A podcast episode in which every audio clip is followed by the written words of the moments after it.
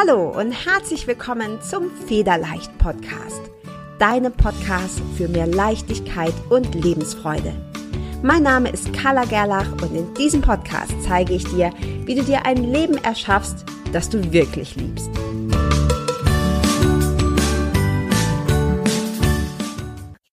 Hi und herzlich willkommen zum Federleicht Podcast. Heute wieder mit einem Interview. Ich freue mich mega auf dieses Interview, denn heute ist der Ramon Gartmann bei mir und Ramon ist Coach für innere Freiheit und das hört sich sowieso schon mal mega an, passt super gut zu unserem Podcast-Thema, nämlich Leichtigkeit, Glück, Lebensfreude, Selbstliebe. Und ich bin echt gespannt, wo die Reise hier mit dem Ramon hingeht denn Ramon hat auch einen richtig tollen Podcast, über den wir auch noch sprechen werden. Herzlich willkommen, Ramon, und stell dich doch gerne mal selber kurz vor. Ja, hi, schön, dass ich hier sein darf. Ich freue mich genauso wie du auf dieses Interview. Ähm, ja, wie soll ich mich vorstellen? Ja, ich bin mein Leben lang habe ich der, der Freiheit gewidmet. Ich habe äh, sehr zäh angefangen. Also äh, meine Lebensgeschichte, die frühere Kindheit und alles ist sehr schwer. Ähm, es ging mir nicht gut, also ich habe auch auf der Straße gelebt, äh, hatte Jahre mit Drogen und Absturz und alles. Äh, und ähm, meine große Frage war einfach immer, was ist äh, wirklich eine gesunde Psyche, was ist wirklich Lebensglück, wie weit kann das gehen. Und wenn ich schon hier bin und hier sein muss, was mache ich dann am besten aus diesem Leben und dieser Lebenszeit hier? Und ich hatte mit acht eine NATO-Erfahrung, die hat mich sehr stark geprägt. Da habe ich die Leichtigkeit, diese innere Freiheit erlebt. Ähm, in die ich heute auch andere Menschen begleite. Damals war es einfach noch eine große Diskrepanz. Ich war damals acht. Und ich hatte die NATO-Erfahrung und ich habe erlebt, ja, totale Freiheit einfach. Ah, es war so schön. Mal, es, es war einfach endlich mal alles gut während dieser NATO-Erfahrung. Und ich bin dann zurückgekommen und dann war wieder alles scheiße und schwer. Aber das war so, ähm, wie mein Leuchtfeuer. Ich hatte erlebt, dass es geht. Erst hatte ich noch gedacht, es hätte was mit anderen Dimensionen zu tun, Seelenheimat und weiß nicht was alles und dort ist alles gut und hier ist es schwer und mehr und mehr habe ich gemerkt, nee, alles ist eine Welt. Stimmt gar nicht wirklich so, wie ich es gesehen oder interpretiert hatte, sondern das Glück, das ich in der NATO-Erfahrung erlebt hatte, das war ich selbst. Das war einfach ein ganz tiefes Eintauchen und Verschmelzen so in das reine Sein von mir selbst war eigentlich eine ganz tiefe Selbstbegegnung. Und ähm, ja, das hat mich nie mehr losgelassen. Ich habe äh, einfach alles daran gesetzt, herauszufinden, wie kann ich diesen Zustand von mhm. völliger Freiheit und Glück hier leben in diesem normalen Leben, im normalen Alltag, auf dieser normalen Erde, wo ich jetzt der normale Ramon bin, wie geht das hier so zufrieden zu werden? Und ähm, das war und ist eine lange Reise natürlich. Ich dann mal, ja, es wurde schnell mal klar, dass ich an die Schatten in die Schatten gucken muss und auch am dunkelsten ist, dass ich meine Traumata, Prägungen äh, nochmal angucken muss, dass ich ähm, einen Weg finden muss, mit ganz schwierigen Emotionen umgehen zu können, weil das sind ja die Momente, wo man sich nicht frei fühlt, wenn es einem nicht gut geht. Dann habe ich den Fokus sehr stark darauf gelegt, habe da richtig gebuddelt und geackert. Über Jahre bin ich da rein, die ganzen Traumata, habe viele Erinnerungen wieder wachgerufen, habe mein ganzes Leben analysiert, meine Innenwelt analysiert. Das muss ich vielleicht auch noch sagen. Ähm, ich habe einen sehr offenen Zugang so für die inneren Welten. Das hatte ich auch schon vor der NATO-Erfahrung. Ich ähm, habe oft äh, so ähm, außerkörperliche Reisen erlebt als Kind, wurde begleitet von Wesen, das war damals nicht so uh, etwas Besonderes, sondern das war normal für mich, so aufzuwachsen. Ich habe erst später gemerkt, dass das nicht für alle normal ist. Und ich hatte diesen Zugang auch später noch und ich habe den genutzt, bin ganz viel nach innen gegangen, so in eine Ebene, wo man allen Emotionen und der ganzen Welt auf Energieebene begegnen kann und habe mich da auf das Dunkle fokussiert. Um zu gucken, was ist das eigentlich? Diese Schwere, die uns alle so bleischwer macht, die sich wie Watte aufs Leben legt und auf die Lebensfreude, die uns das Leben so als etwas Anstrengendes erleben lässt. Was ist das alles? Woher kommt das und wie kann ich das lösen? Mhm. Ähm, ja. Du hast diese, du hast diese Nahtoderfahrung gemacht mit acht. Das heißt, du warst mhm. ja noch ein Kind. Mhm. Hm, ich, also ich weiß, du bist vom, vom Dach gestürzt, weil ich schon über ja. dich äh, gelesen und genau. äh, gehört habe. Und was du jetzt gerade sagst, das, das hm, wie kann ich mir das vorstellen? Weil du sagst, du hast in dieser Nahtoderfahrung hast du so das Gefühl gehabt, alles ist plötzlich gut, ne? Alles ist irgendwie leicht und da, mhm. da ist gar nicht diese Schwere. Wieso hast du denn mit acht, also ich habe auch eine Tochter, die wird jetzt acht zum Zeitpunkt dieses mhm. Interviews mhm. Und die ist sehr fröhlich. Also ich glaube, mhm. natürlich ist sie auch mal traurig, aber die ist insgesamt ne, sehr leicht, sehr fröhlich, sehr energiegeladen. Wenn du das als Achtjähriger schon so empfunden hast, jetzt ist alles leicht.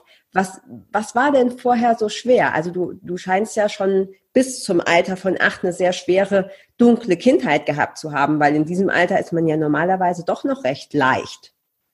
Ja, ja, genau. Das war eigentlich so die schlimmsten Traumata, die sind alle vor acht passiert.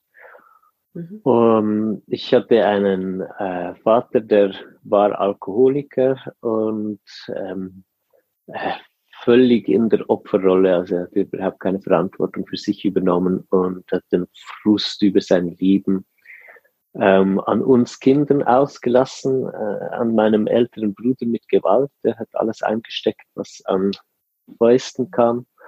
Und äh, uns jüngeren Kinder äh, mit sexuellem Missbrauch. Und das war schon so, ja, nicht gerade rituell, es waren nicht religiöse Rituale, aber es war halt so eine ein, ein Freundeskreis von Pädophilen, die zu der, äh, zu dem mein Vater gehört hat und die haben uns äh, da regelmäßig missbraucht.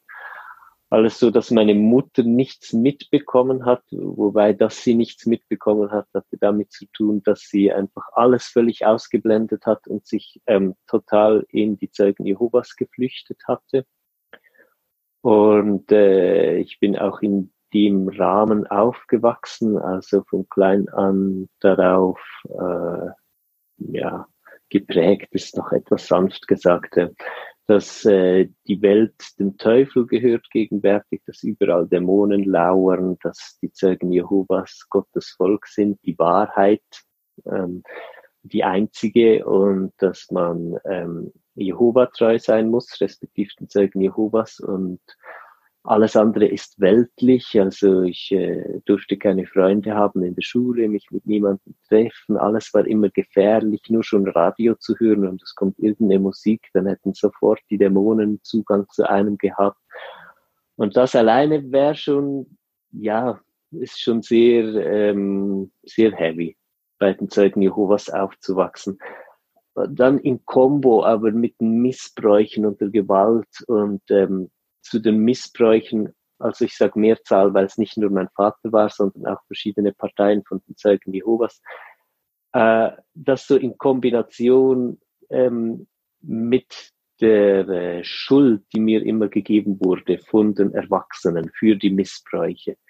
Also wenn ich von Zeugen Jehovas Mitgliedern missbraucht wurde, dann hatten die ja auch einen ganz krassen Gewissenskonflikt, wohl noch krasser als wenn irgendwer sonst ein Kind missbraucht.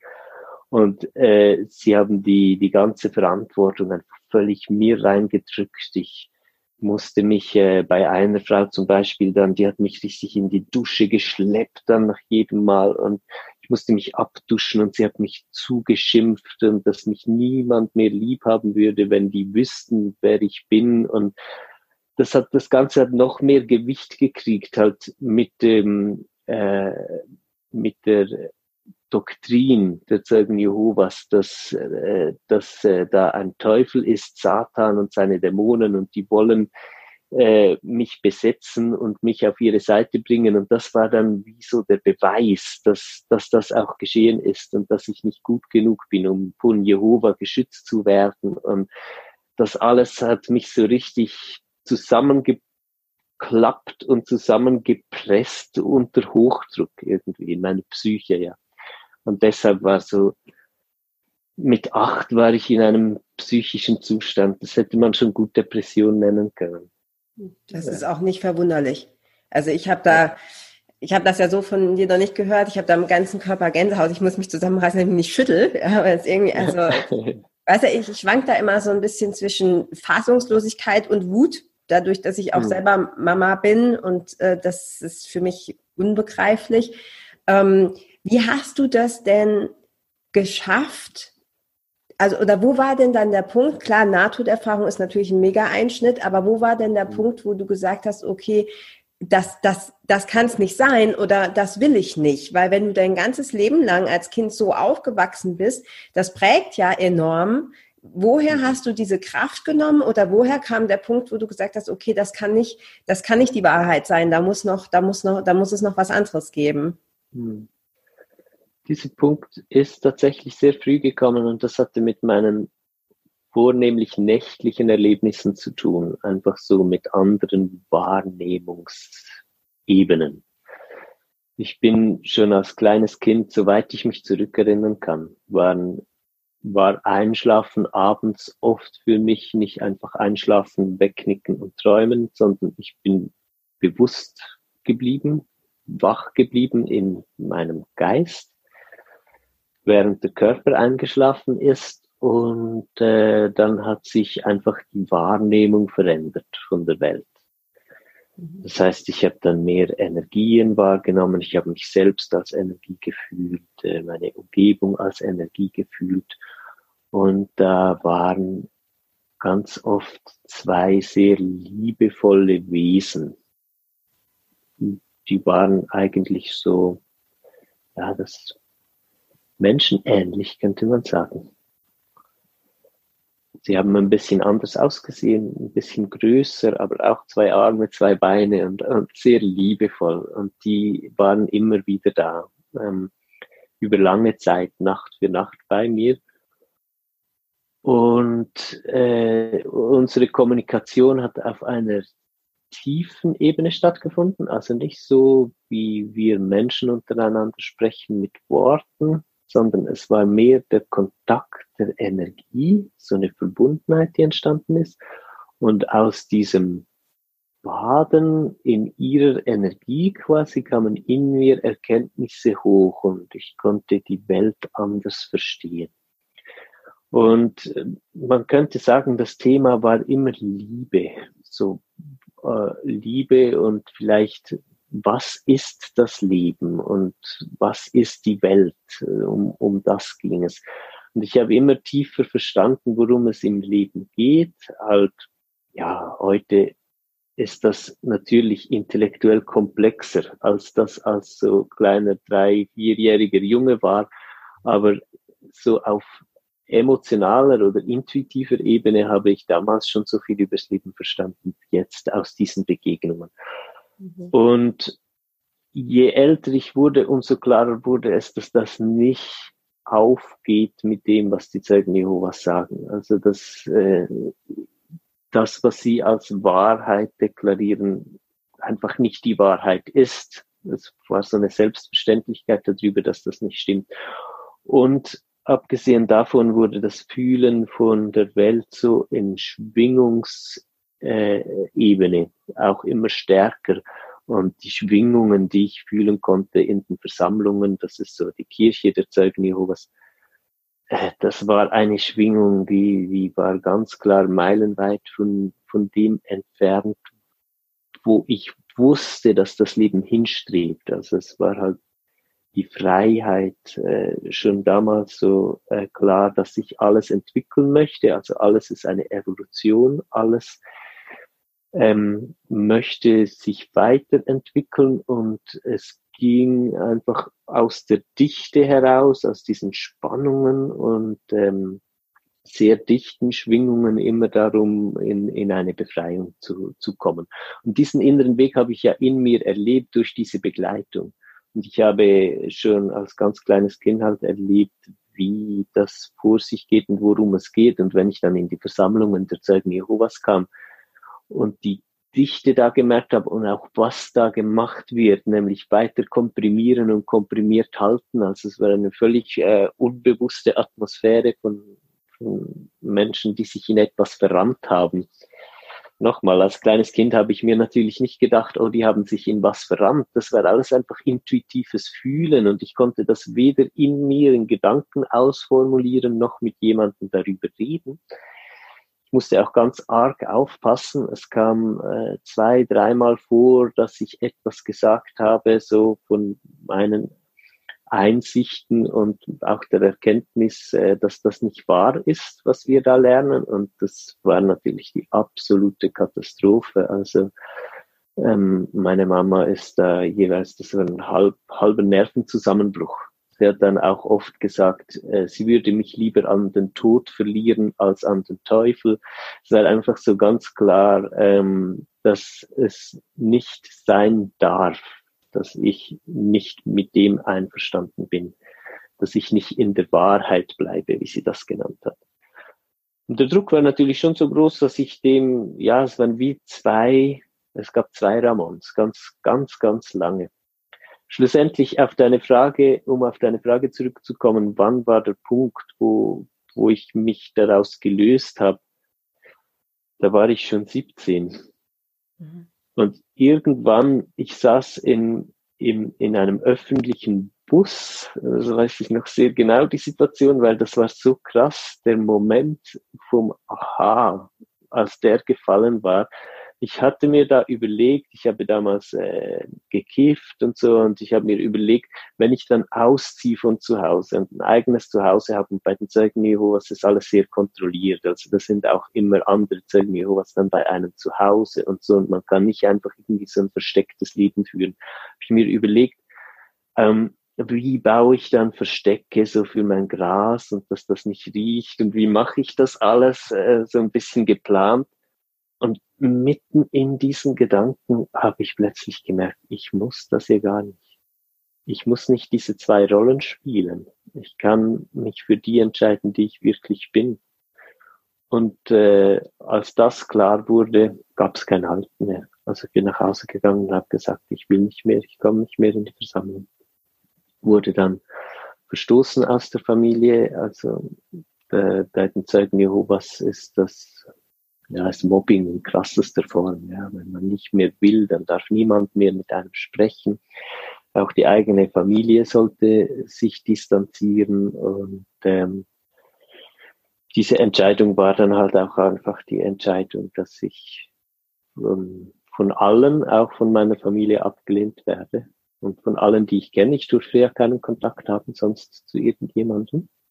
Es waren alles Weltliche und da habe ich mich auch plus minus dran gehalten. War auch schwierig bei den Zeugen Jehovas sich nicht dran zu halten, weil wie gesagt, so die Kontrolle innerhalb ist sehr groß.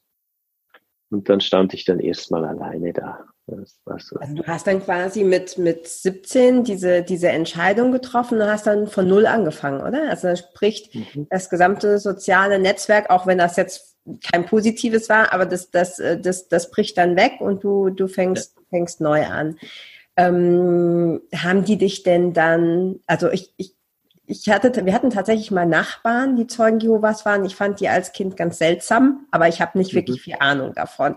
Mhm. Wie ähm, lassen die dich dann in Ruhe? Haben die dich in Ruhe gelassen? Konntest du dann, also abgesehen davon, dass sie, dass sie nichts mehr mit dir zu tun haben wollten, ähm, haben, haben, konntest du dann dein eigenes neues Leben aufbauen oder haben die versucht, dir quasi, weiß ich nicht, Rache oder, oder ähnliches da an dir zu verüben? Nein, die haben mich in Ruhe gelassen. Mhm. Und ab also, diesem Moment hast du dann neu angefangen. Wie kann ich mir das vorstellen? Wie, wie hast du denn jetzt dann neue Kontakte? Wie, wie, wie hat das ausgesehen, dein neues Leben? Ja. Äh, das war ein ganz großer Absturz. Also ähm, ich stand im Leeren und irgendwie die, ich, wo ich mich am meisten zugehörig gefühlt habe, da war bei anderen Menschen, die nichts hatten. Also ich habe meine ersten Kontakte dann so am Hauptbahnhof geknüpft bei den Jungs und Mädels, die sich die Kante geben und äh, einfach mit einer Haras Bier dastehen und nichts tun. Mhm. Und da bin ich da mal hin und ähm, habe mich betrunken mit denen und die kennengelernt und dann äh, habe ich da so meine neuen Kontakte gefunden. Ähm, natürlich dann auch, äh, ja, ist ja nicht nur Alkohol da, ich bin mal einfach mich mal richtig weggeknallt, so für ein, zwei Jahre war das. Das war für mich aber klar, also, dass das nicht mein Leben ist. Da muss ich vielleicht noch kurz sagen, warum, weil ich hatte die NATO-Erfahrung und in der NATO-Erfahrung ging es darum, dass, äh, dass ich die freie Entscheidung hatte, wieder zurückzukommen oder nicht.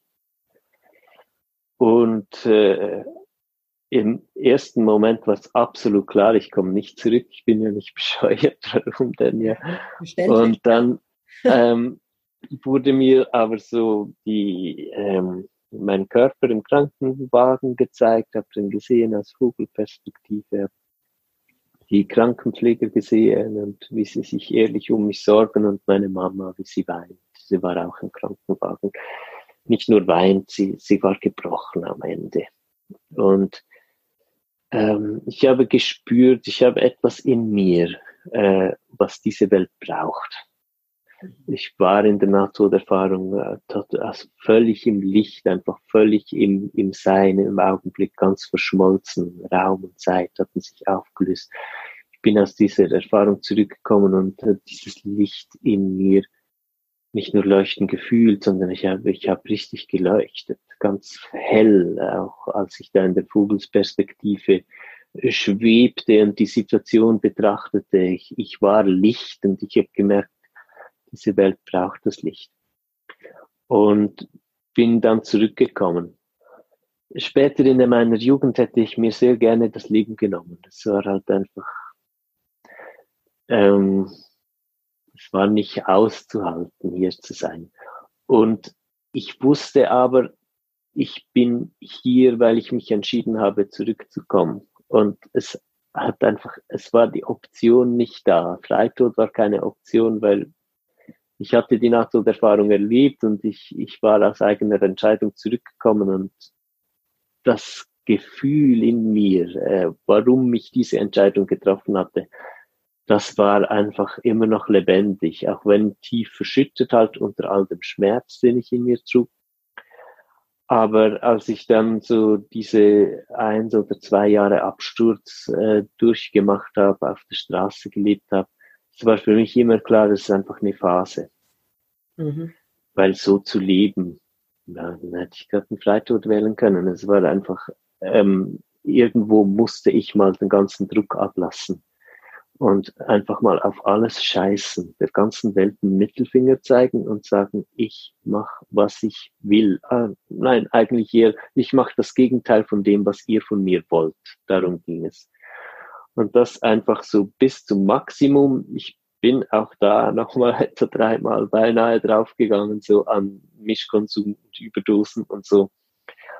Ähm, habe das alles überlebt dann und irgendwo kam dann der Punkt, ich war in einer Beziehung, auch mit einem Mädchen, jungen Frau, äh, die, die war ebenfalls äh, auf Drogen und so auf der Straße unterwegs aber ein bisschen weniger krass als ich. Und sie hat dann gesagt, hey, ich, liebe dich total, ich finde es total schön mit dir, aber ich merke, ähm, entweder kommst du raus aus den harten Drogen oder ich muss raus aus der Beziehung, weil mir tut's nicht gut, äh, weil sie konnte einfach nicht äh, ähm, keine Drogen nehmen, wenn ich welche nehme und sie wollte da nicht so arg reinkommen wie ich. Mhm. Und ich konnte das sehr neutral nehmen. Also ich habe mich nicht unter Druck gefühlt und das hat es wohl auch ausgemacht. Ich habe einfach gemerkt, okay, ist eine Entscheidung. Dann habe ich gemerkt, okay, ich möchte ja sowieso raus. Also wie lange muss ich noch Dampf ablassen? und ähm, habe mich dann entschieden, diese Situation gerade zu nutzen, diese Gelegenheit und bin ausgestiegen. Mit so viel, also das war meine Entscheidung, ohne Druck und deshalb, ich ging auch einfach in eine Entzugsklinik, habe mich da selbstständig angemeldet, bin freiwillig reingegangen. Bevor ich den ersten Termin beim äh, Stationsarzt hatte, der den Plan mit mir ab, äh, angeguckt hätte, wie ich abbau.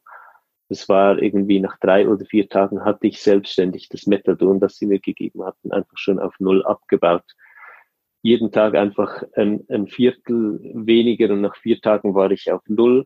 Habe einen Stationsarzt gesehen, der hat mich äh, angefaucht, das dürfte ich nicht, da selbstständige Entscheidungen treffen und so. Und ich habe ihm gesagt, ich nehme sicher nicht wieder mehr Methadon habe noch zweimal ein Valium genommen gegen die Schmerzen vom Entzug und nach einer Woche bin ich rausgegangen, ohne irgendwie Therapie noch zu machen danach oder so. Ich wollte gar nicht in dieses Umfeld, wo man so als Süchtiger angeguckt wird, weil das war ich ähm, mental nicht mehr. Ich hatte mich ja entschieden, rauszugehen. Es war nur noch die Sucht von meinem Körper und klar, Gewohnheiten, das hat schon noch so ein bisschen gezogen, aber ich war mental so klar, ich höre jetzt damit auf, dieses Kapitel ist jetzt abgeschlossen und ich bin da raus und ähm, habe äh, hab zumindest Heroin nie mehr angefasst.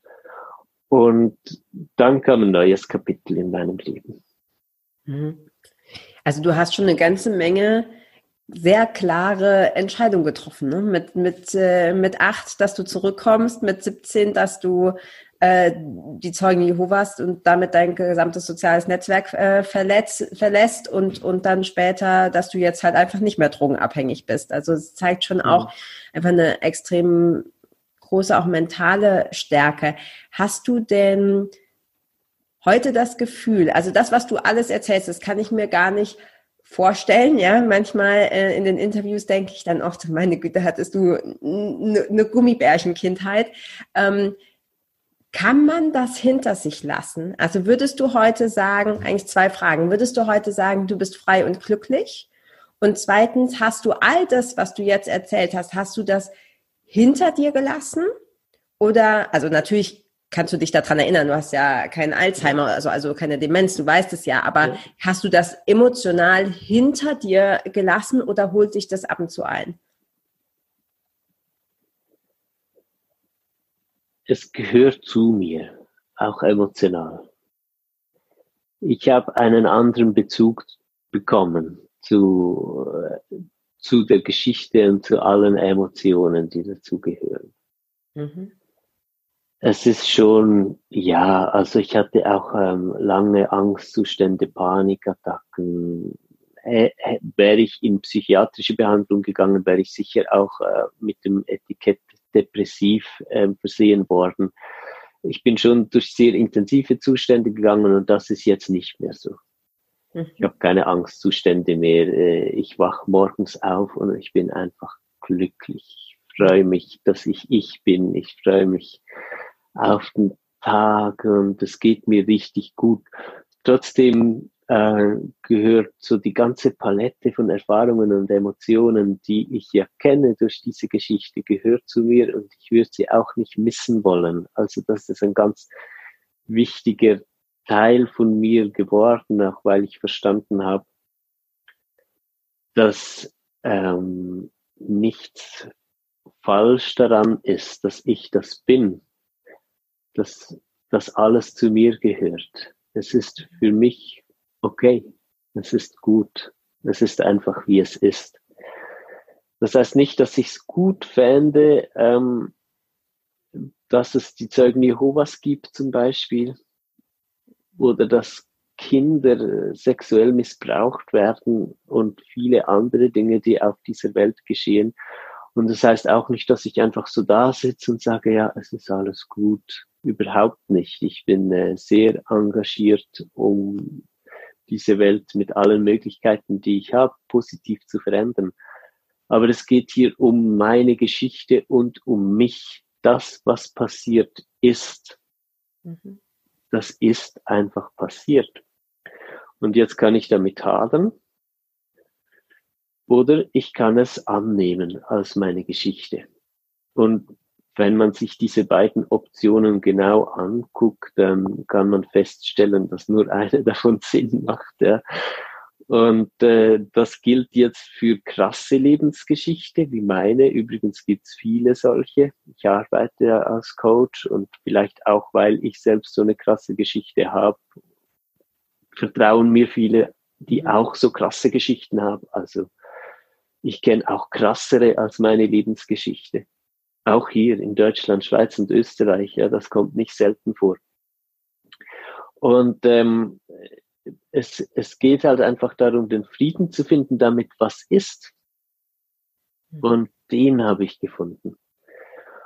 Und es ist schon so, dass manchmal noch Wellen hochkommen. Ich, ähm, ja, man könnte auch sagen, ich provoziere das auch aktiv. Ich bin sehr offen in mir und, und ich freue mich schließlich mal wieder dann Schichten zu finden, die ich noch nicht verarbeitet habe, und dann dürfen die hochholen und dann geht's mir halt einen Moment richtig scheiße. Also die letzte war gestern Abend, äh, wo ich das auch so ganz bewusst zugelassen habe und die hochgeholt habe und äh, das sind dann sehr unangenehme Gefühle, die hochkommen, aber das ist dann so in einem Rahmen, auch in dem Moment, wo es mir dann nicht mehr gut geht. Ich weiß, das ist alles eingebettet. Ich, ich ich würde nicht sagen, ich genieße das in dem Moment, aber ich, ich schätze das, äh, das Gefühl von Vorankommen. Ich, ich weiß, dass es jetzt wie ein emotionales Erbrechen, es kommt jetzt nochmal was hoch, dann lasse ich das so durchlaufen.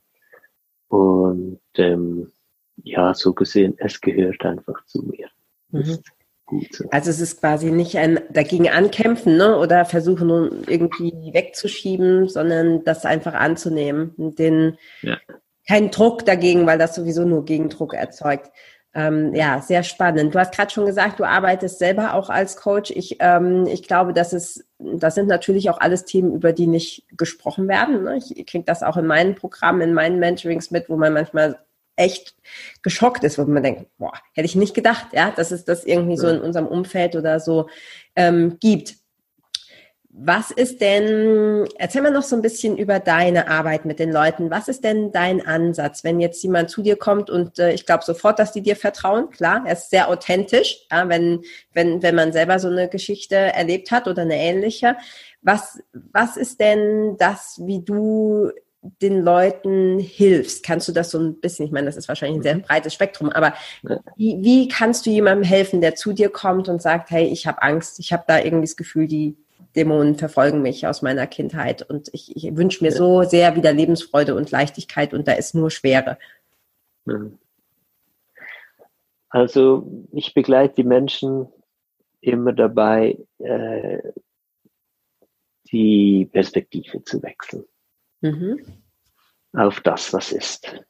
Und auch äh, zu verstehen, richtig fühlen zu können, dass es nicht darum geht, jetzt von heute auf morgen einfach nur noch happy zu sein, sondern dass es darum geht, das, was da ist, annehmen zu können. Und da geschieht das Wunder, da geschieht die Heilung drin, weil wenn ich zum Beispiel unter starken Ängsten leide und ich lerne, weich zu werden, sanft zu werden diesen Ängsten gegenüber. Und ähm, ich verstehe immer mehr, dass alles in Ordnung ist und dass es kein Fehler ist, dass diese Ängste da sind. Dann beginne ich mich selbst in diesen Ängsten zu erkennen. Mhm. Dann kann ich fühlen, dass ich es bin, der oder die so Angst hat und ähm, das öffnet das Herz. Und dann fange ich an, diesen Ängsten, sprich mir selbst in diesen Ängsten liebevoll zu begegnen. Und das ist ein langsamer Prozess, aber einer, der zu 100 Prozent funktioniert.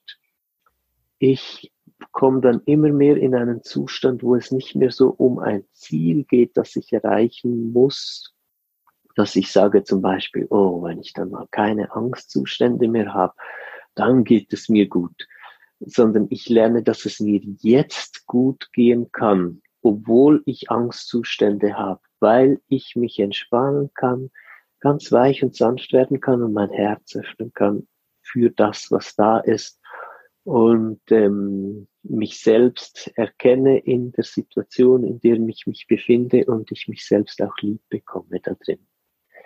Und ein ganz wichtiger Punkt ist der Fokus und Zentrum. Äh, es wird ja ganz viel davon gesprochen, dass man Gefühle einfach durchleben müsste und dann lösen die sich auf dann habe ich regelmäßig Menschen, die sagen, ich durchlebe diese Gefühle jetzt schon so viele Jahre und ich wehre mich wirklich nicht dagegen, sie durch, zu durchleben und es ändert sich einfach nichts und das hat mit dem Fokus zu tun.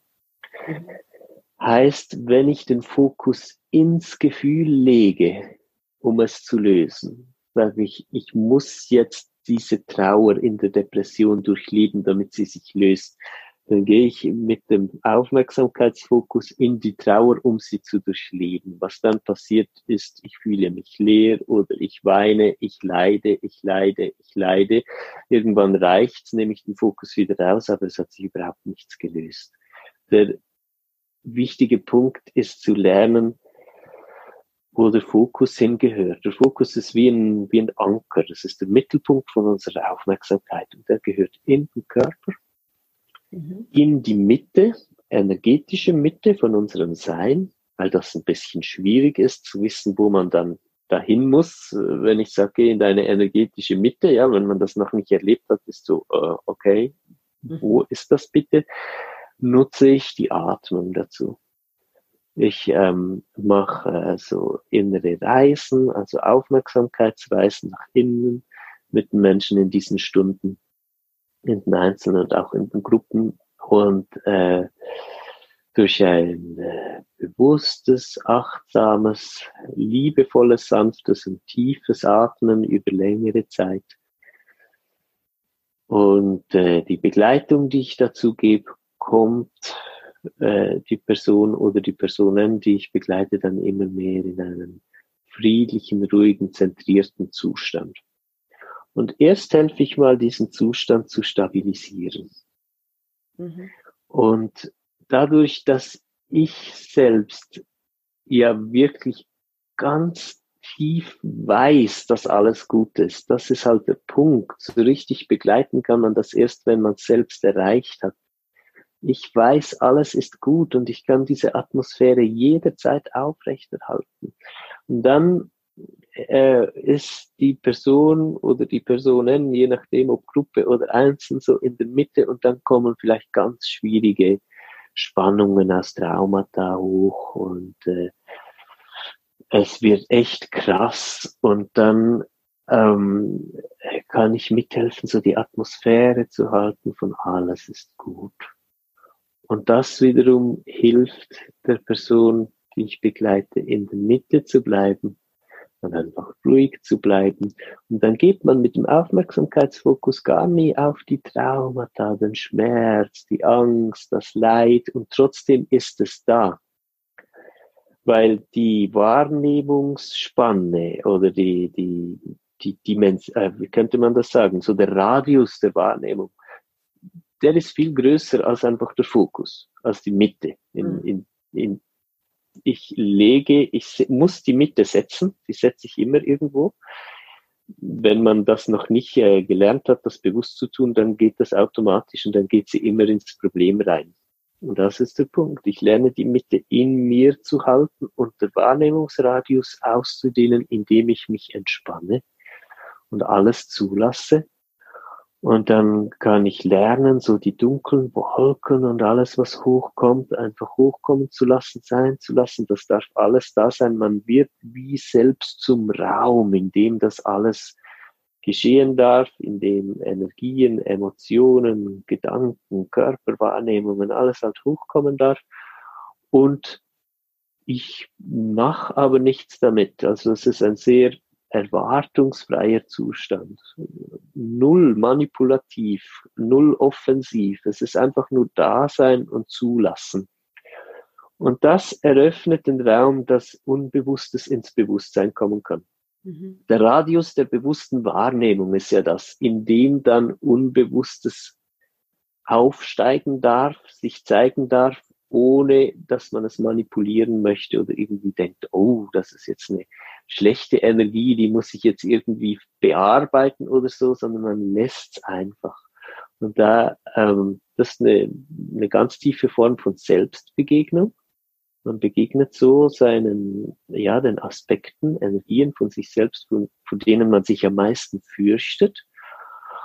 Und dadurch, dass man dem einfach mal Raum geben kann, ohne es manipulieren zu wollen, hat man Raum, es zu verstehen, was da ist. Und nach diesen Sessions schaue ich immer in sehr leuchtende, ganz tief entspannte Gesichter, weil es einfach so schön ist. Das hat dann halt auch mit Selbstvertrauen zu tun, weil wir vertrauen uns selbst nicht wegen diesen dunklen Aspekten.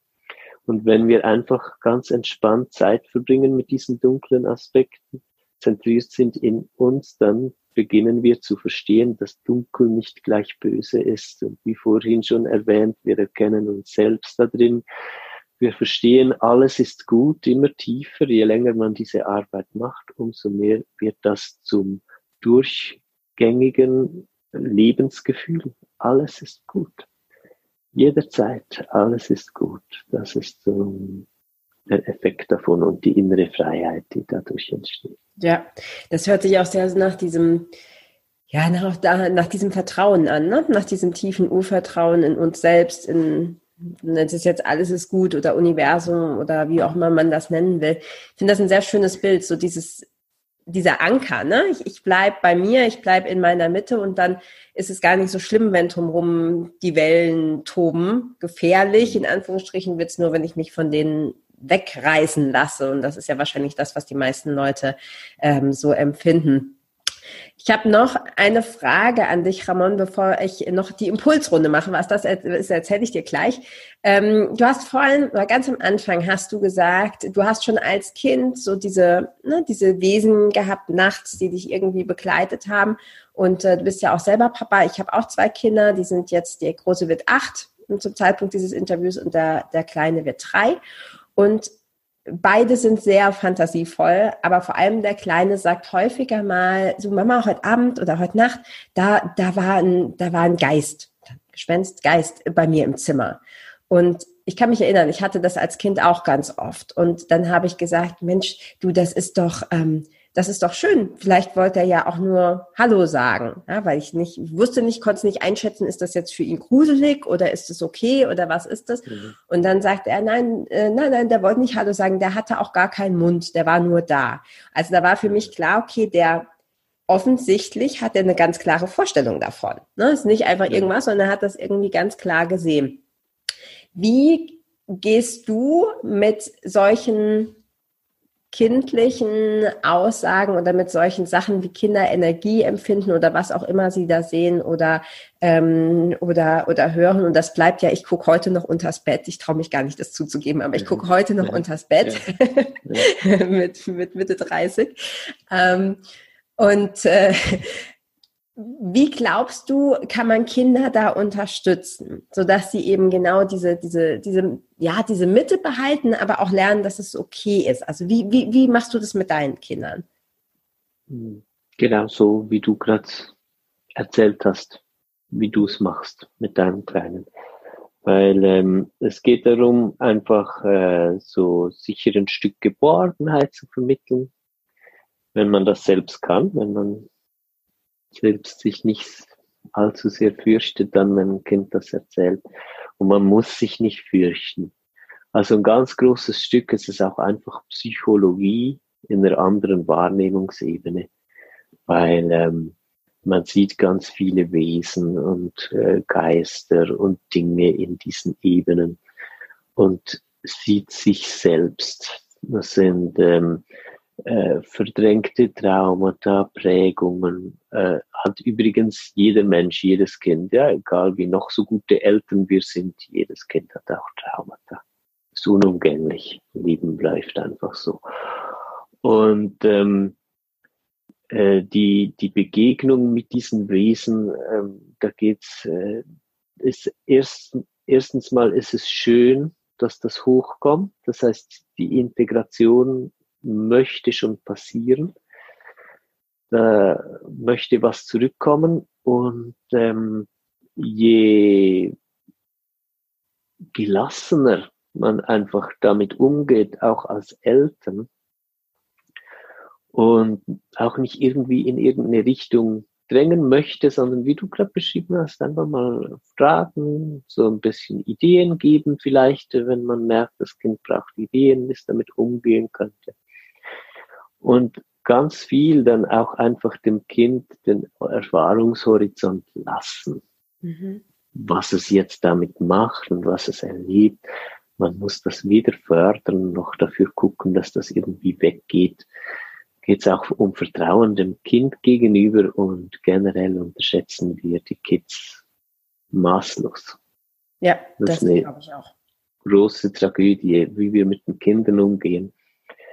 Ähm, die, die können das, ja? also die, die finden schon ihren Weg. Aber was sie natürlich schon brauchen, ist ein Rückhalt in der Familie und beiden Eltern in dem Sinne, dass sie einfach wissen, ich bin geborgen, ich bin sicher und ich werde akzeptiert von meiner Mama und meinem Papa. Wenn es geht von beiden, jemand ist auch schon schön. Ähm, und in diesem Rahmen können sie dann ihre Wege finden. Ich bin bis heute, also ich, ich gucke alle äh, Erfahrungen, die ich mache mit Wesen, also ist ja ist nicht weggegangen. Ich habe auch heute noch äh, ähm, ja, phasenweise sehr intensiven Kontakt äh, mit demselben Wesen übrigens, die mich seit äh, kleinster Kindheit an begleitet haben. Ich gucke das seit einigen Jahren alles rein psychologisch an. Ich sage damit nicht, es ist alles nur psychologisch und es gibt gar keine Wesen, die wirklich für sich da draußen existieren. Ähm, aber ich habe die Erfahrung gemacht, dass ich am besten vorwärts komme, wenn ich es einfach psychologisch angucke. Das heißt, äh, ich habe Kontakt mit Anteilen von mir, in denen ich, ähm, ja, in denen es mir sehr gut geht, in denen ich mich selbst sehr liebe und äh, diese Liebe spüre ich dann, wenn ich mit diesen Wesen in Kontakt bin, äh, wo ich schon, ja, wo ich so eine große Freiheit habe, mir auch ähm, ja, Unterstützung fürs Leben geben kann aus diesen Anteilen heraus. Das sind diese Wesen, die mich von klein an begleiten. Ich habe auch Kontakt übrigens auch schon von klein an mit ganz schlimmen Wesen. Äh, die, die haben mich richtig gefoltert und gejagt. Da konnte ich dann über die Jahre und Jahrzehnte immer mehr so die Traumata dahinter erkennen. Und ähm, äh, bin dann auch in einen schönen Bezug gekommen zum Beispiel das Wesen, was mich als kleines Kind so schlimm gequält hat. Ähm, wenn ich das heute sehe, dann freue ich mich. Es ist ein Freund von mir geworden. Und ähm, ja, wenn man das so auf psychologischer Ebene betrachtet, dann macht das alles auch Sinn. Ja, das ist äh, klar, das war hat mit einem ganz schlimmen Traumata zu tun und inzwischen, wie erwähnt, äh, bin ich zufrieden, dass das zu mir gehört und dementsprechend habe ich auch dieses Wesen gern bekommen. Und hat es sich, hat sich die ja? Natur des Wesens für dich verändert, ne? Also die dieselbe Wesen, aber jetzt empfindest du es als Freund, was was früher Angst ausgelöst hat. Ja, genau. Und da ist es auch sehr hilfreich, wenn wenn jemand Kids hat oder ein Kind hat, was viel von solchen Kontakten erzählt oder so, das selbst dann auch als Eltern so anzugucken und das so, ja, so auf psychologischem Hintergrund zu sehen und macht euch einfach keine Sorgen, dass das irgendwie äh, eine, weiß nicht, eine Psychose oder eine Schizophrenie führen würde oder so. Das ist ganz ehrlich, die Psychiatrie und Psychologie hat das menschliche Wesen gegenwärtig noch so wenig verstanden. Es tut mir jetzt gerade ein bisschen leid, das so zu sagen. Ich möchte es trotzdem ganz ehrlich ausdrücken.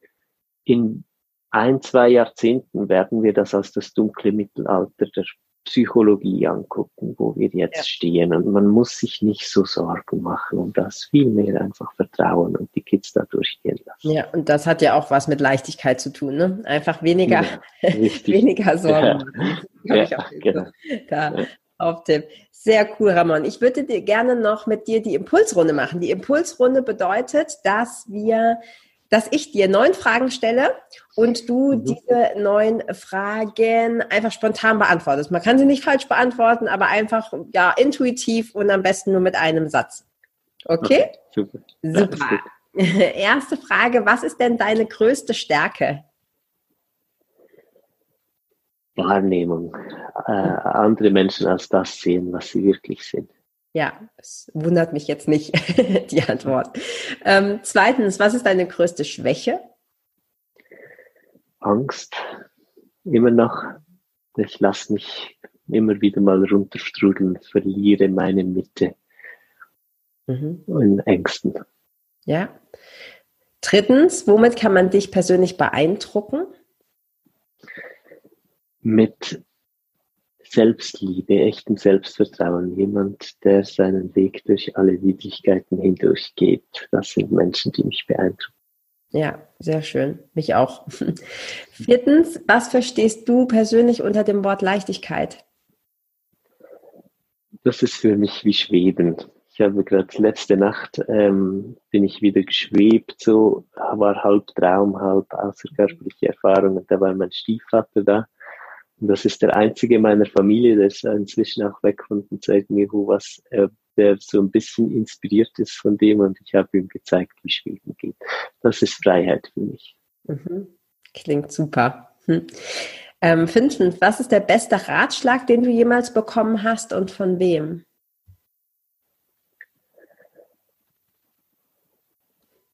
Ähm, das war der damalige Mann von meiner Schwester, der ist dann verstorben, ist jetzt auch schon zehn Jahre ungefähr hier. Und sein Ratschlag war, mir selbst treu zu sein und rauszufinden, wer ich bin. Ja, sehr schöner Ratschlag. Ich glaube, das ist, wenn man den befolgt, hat man schon sehr, sehr viel im Leben richtig gemacht. ja. ähm, sechstens, mit welcher Person würdest du gerne einmal sprechen? Ist egal, ob lebendig oder schon verstorben und über was? Mit dem Dalai Lama. Das würde mhm. mich sehr interessieren. Ich würde tatsächlich gerne ein, ein äh, sehr intellektuelles Gespräch mit ihm führen.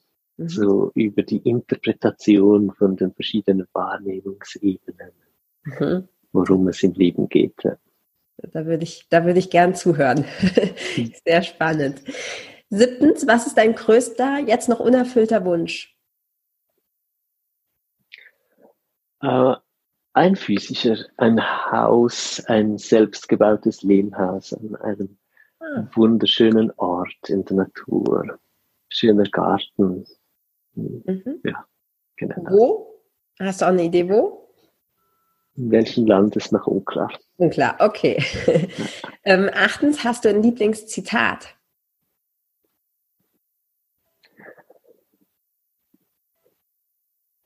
Kommt mir gar keins in den Sinn, ich muss passen. Kein Problem. Neuntens, hast du ein Lieblingsbuch oder falls du mehrere hast, vielleicht ein aktuelles, ähm, das du empfehlen kannst? Und wenn ja, warum empfiehlst du es? Hm, also, was ich ganz cool finde, ist äh, die Trilogie. Oh, wie heißt das jetzt nochmal? Reist. Moment, ich werde es kurz googeln. Mhm. Nein, weißt du was? Stell mal die nächste Frage und nachher kommt es mir wieder in den Sinn. das war schon, das war schon die. Das ah, war, das war die letzte Frage. Genau, ähm, aber wir können es einfach verlinken. Aha, es ist Tom Campbell. Und ja. er hat eine Trilogie, ich weiß nicht mehr, wie die heißt, gibt es so viel, ich weiß leider nur auf Englisch. Es ist sehr kopflastig. Es ist eine sehr intellektuelle äh, Interpretation von verschiedenen Ebenen. Und ich bin nicht überall einverstanden mit ihm, aber darum ja. geht's ja auch gar nicht. Ich finde es sehr spannend, wie er sich in dieses Thema wagt als Wissenschaftler was noch gemieden wird, als äh, wäre es eine ansteckende Krankheit, sich halt mit diesen Dimensionen so auseinanderzusetzen. Und er hat das ganz, äh, wirklich ganz toll gemacht. Ah, My Big Toe heißt. Ah, okay. Nee, das kenne ich noch nicht, aber ich glaube, ich habe was anderes von ihm gelesen. Also wir werden es ja. auf jeden Fall, wir werden es, wir werden es verlinken für alle, die es lesen wollen. Und was du gerade gesagt hast, ist, man muss ja gar nicht einer Meinung sein. Ich finde oft die Bücher cool, wo ich denke, hm, so habe ich es noch nicht gesehen, ja, oder entspricht gar nicht meiner Meinung, weil nur das bringt uns ja weiter, nur das erweitert ja den Horizont und wenn wir die Möglichkeit haben, darüber nachzudenken, was, was andere machen. Wenn wir immer nur lesen würden, was wir selber schon wissen und kennen und auch so sehen, ist es ja irgendwie auch ja, langweilig. Ähm, Mega, mega spannend, Ramon. Also ich hatte, glaube ich, 90 Prozent von diesem Interview Gänsehaut. Also ich freue mich super, dass du hier warst.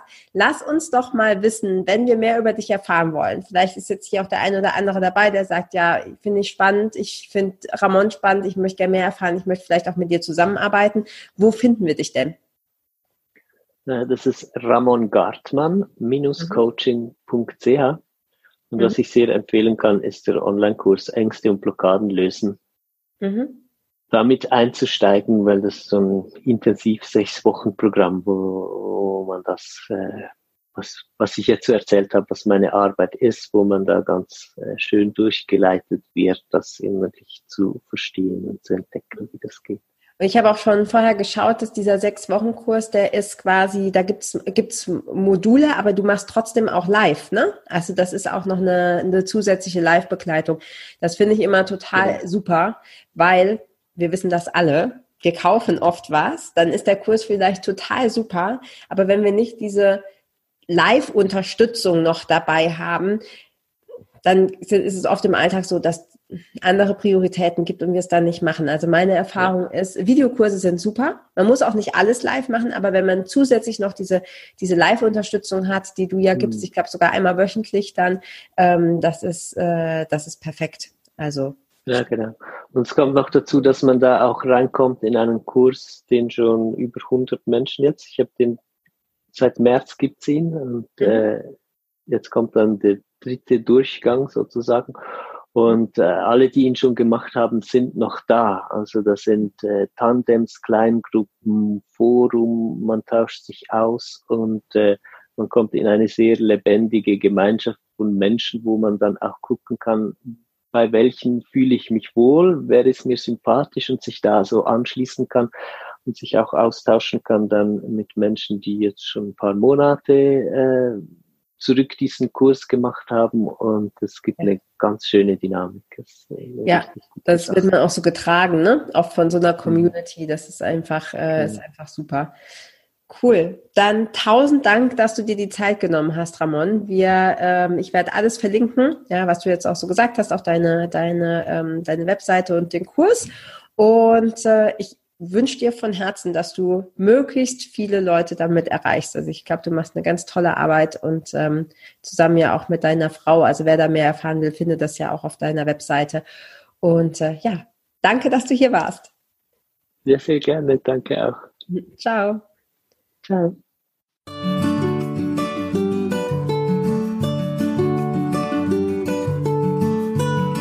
Vielen Dank, dass du auch dieses Mal wieder beim Federleicht Podcast mit dabei warst.